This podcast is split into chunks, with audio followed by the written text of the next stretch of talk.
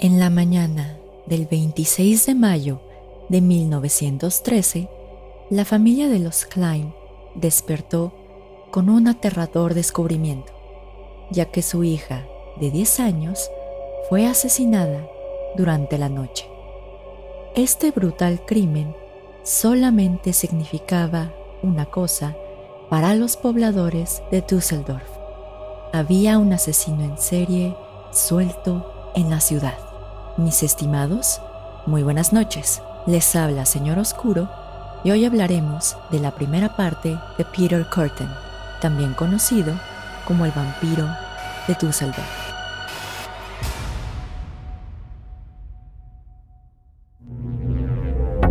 Bienvenidos a Señor Oscuro, un podcast en el que cada viernes su servidora Jessica Ballarino los adentraré en los casos más perturbadores y extraños que se han documentado, ya sea que se trate de temas paranormales o bien de lo más retorcido de la mente humana, nos aseguraremos de que todos y cada uno de estos casos queden grabados en sus sueños y pesadillas.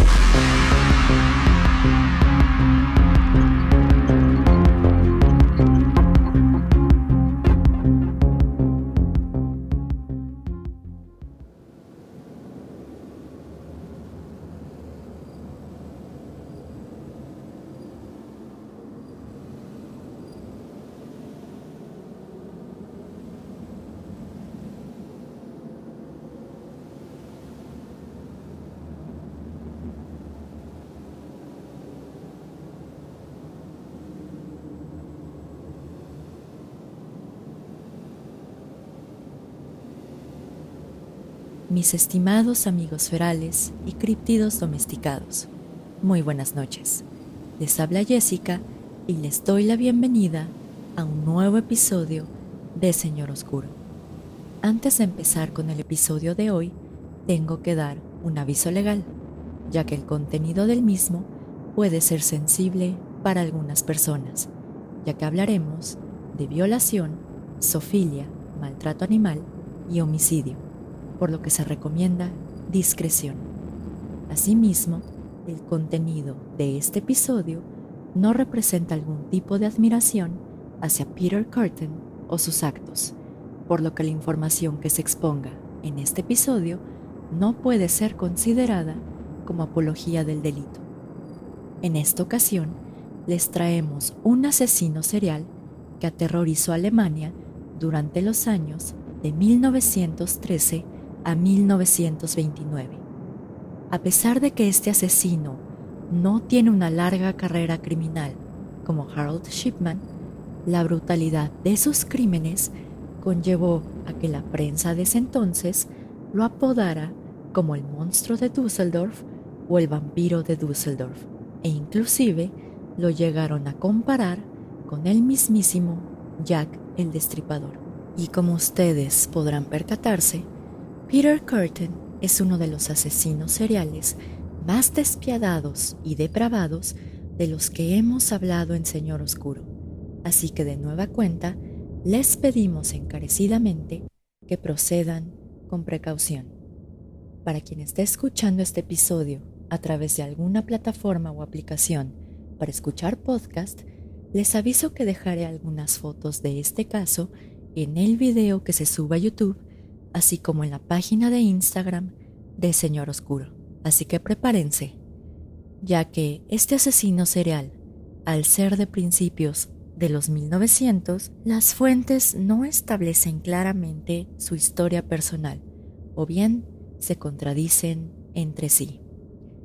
Peter Curtin nació el 26 de mayo de 1883 en la ciudad de Mulheim an der Ruhr, ubicada en el estado de Renania del Norte-Westfalia, en Alemania. Su familia estaba compuesta por sus padres y sus tres hermanos, siendo Curtin el mayor. La infancia de Curtin se caracterizó por estar sumergida en la pobreza y en la violencia, ya que la numerosa familia vivía en un pequeño apartamento de una sola habitación. Su padre era un alcohólico que después de gastar el poco salario que ganaba en los bares locales, descargaba su ira en su esposa y en sus hijos.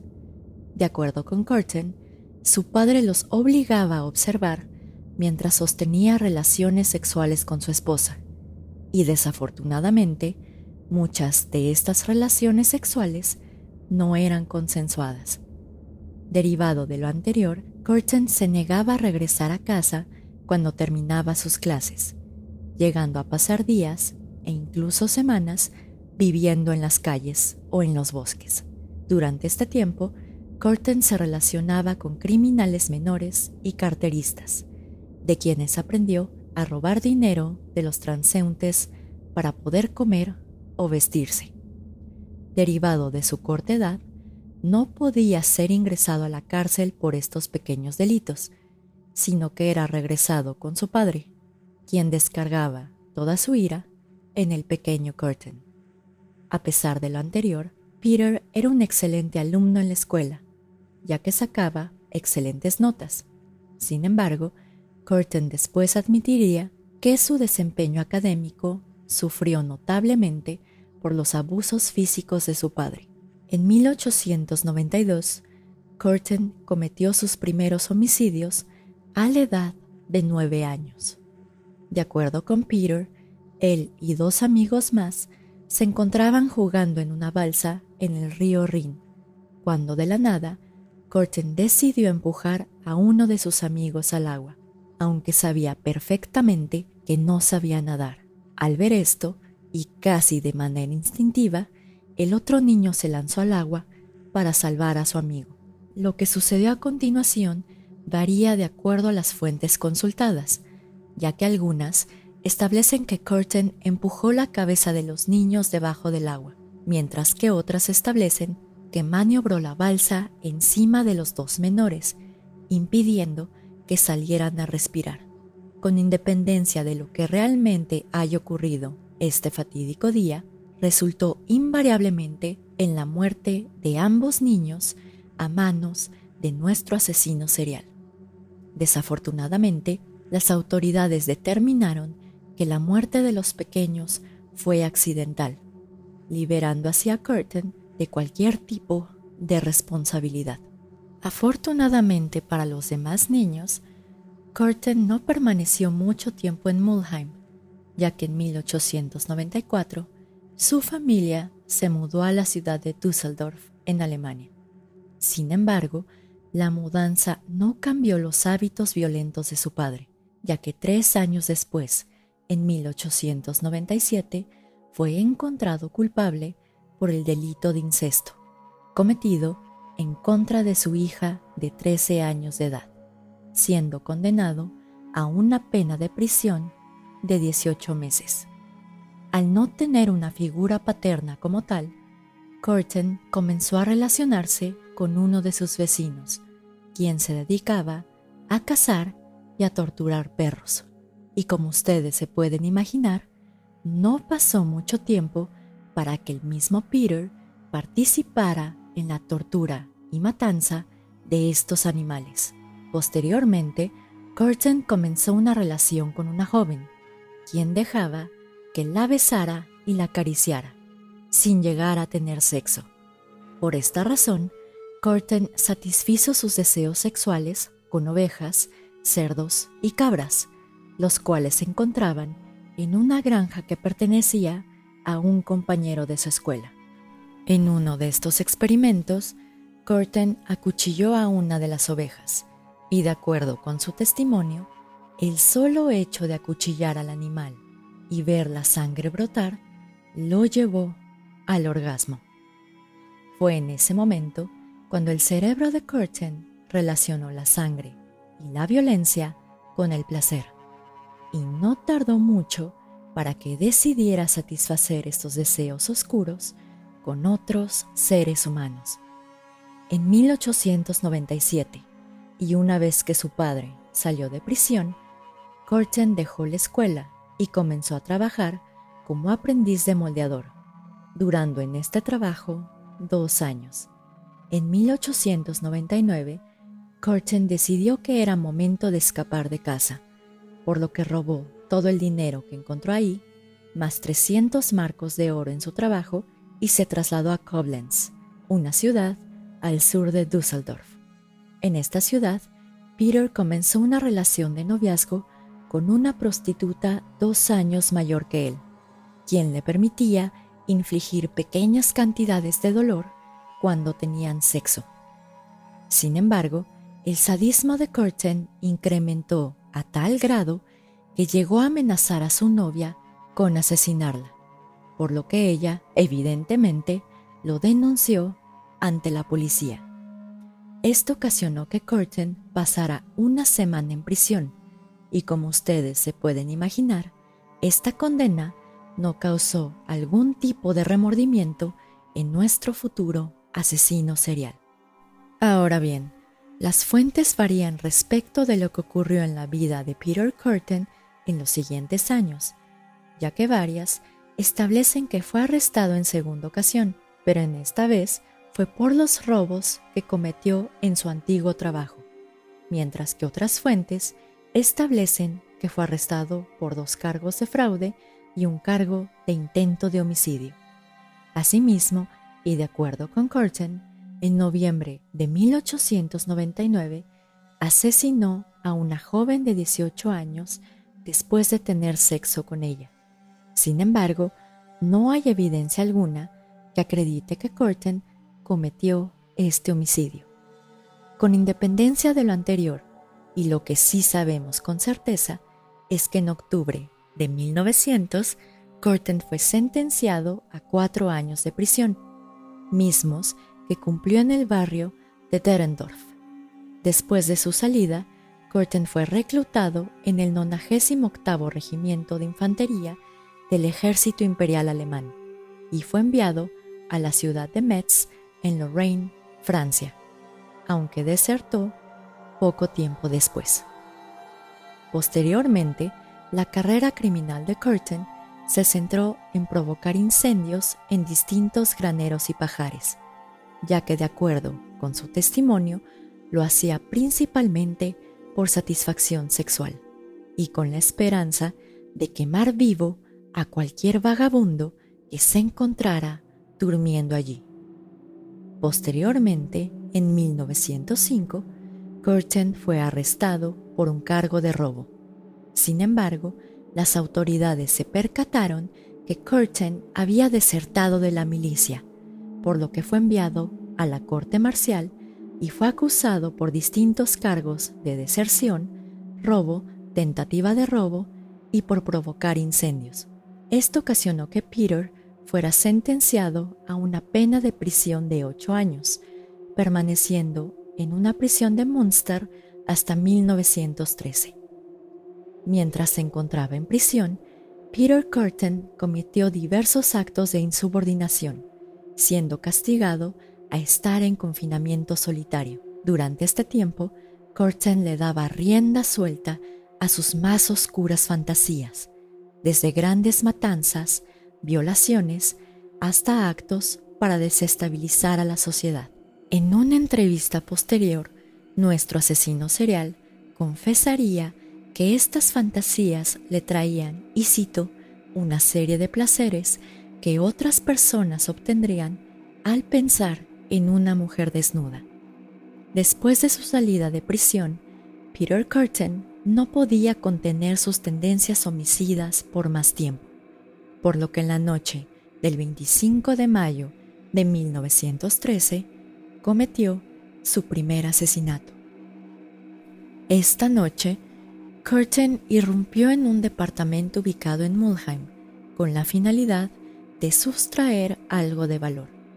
Al no encontrar gran cosa que robar, Curtin comenzó a recorrer la casa y a observar a los ocupantes de la misma mientras dormían. Fue en este momento cuando Peter se encontró a una niña de 10 años de nombre Christine Klein. En ese momento, Curtin saltó hacia la cama de la niña y la ahorcó con sus propias manos, para después agarrar un cuchillo de su bolsillo y cortar su garganta dos veces.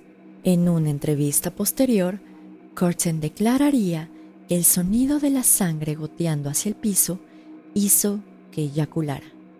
Al día siguiente, Curtin visitó una taberna que se encontraba justo enfrente de la casa de su víctima, ya que deseaba escuchar las reacciones de todos aquellos que tuvieran conocimiento de su crimen. Curtin después admitiría que sintió extrema gratificación del disgusto, la repulsión y la indignación que causó el asesinato de Christine Klein. Inclusive, en días posteriores, Curtin visitó en diversas ocasiones la tumba de la pequeña de 10 años y admitió que cuando tocaba la tierra donde se encontraba el sepelio, eyaculaba de manera espontánea. Dos meses después, en julio de 1913, Peter Curtin se cobraría a su segunda víctima, una joven de 17 años de nombre Gertrude Franken. Al igual que Christine Klein, Gertrude se encontraba durmiendo en su casa cuando Curtin irrumpió y la estranguló en medio de la noche.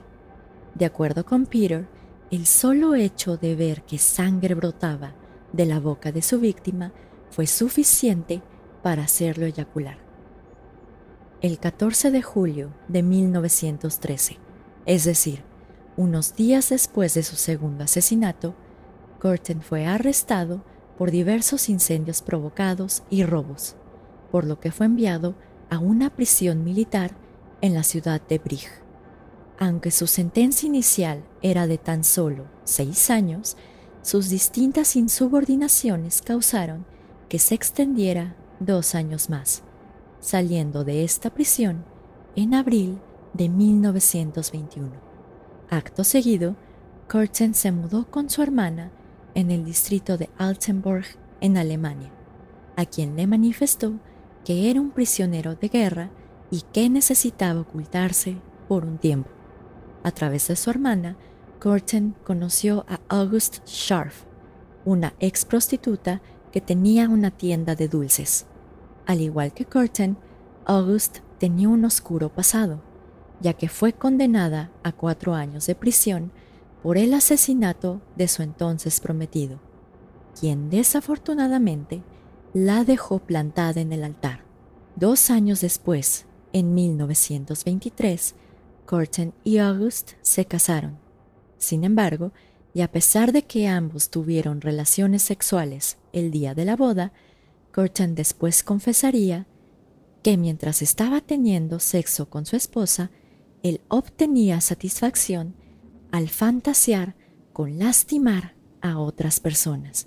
En esta época, parece ser que Curtin quería darle un giro a su vida y olvidar sus tendencias violentas y homicidas, ya que comenzó a trabajar como moldeador en una fábrica y se convirtió en un funcionario activo de un sindicato. Dos años después, en 1925, Curtin y su esposa se mudaron a Düsseldorf para buscar un mejor trabajo. Sin embargo, parece ser que la mudanza a esta ciudad afectó de sobremanera a Curtin, ya que nuevamente retomó sus asesinatos y su carrera criminal. Poco tiempo después de llegar a Düsseldorf, Peter comenzó un romance con una sirvienta de nombre Tiff y una ama de casa de nombre Mech, quienes eran estranguladas y sofocadas cuando tenían relaciones sexuales. Inclusive, Peter Curtin llegó a manipular a estas mujeres a tal grado que las llevó a creer que cometía estos actos violentos porque las amaba. Las fuentes revelan que Curtin le hizo creer a Tid, una de sus amantes, que este tipo de abusos físicos eran parte del amor y que inclusive el concepto de amor involucraba abuso.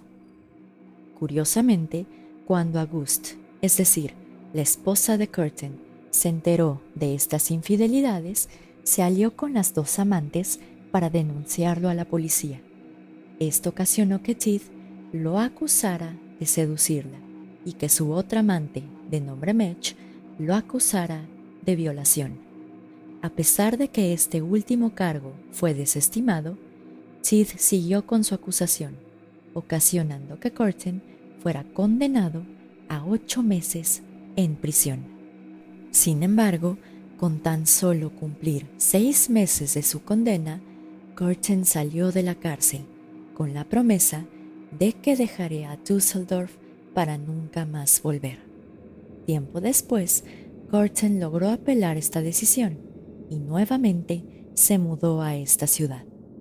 Y si ustedes creen, mis estimados, que todo este tiempo en prisión ayudó a que Curtin dejara de matar, se equivocan, ya que parece ser que con cada vez que entraba a prisión, Curtin se volvía más agresivo, más depravado y más violento.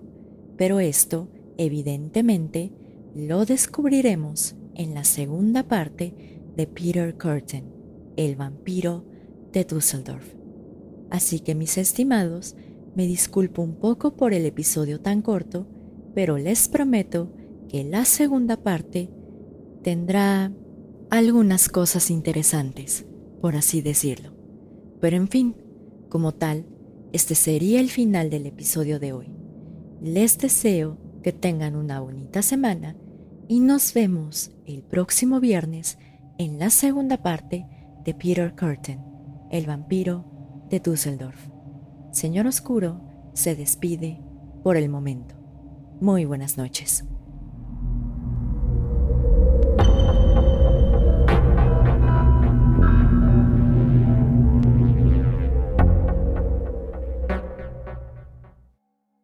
Gracias a todos por escuchar el episodio de hoy.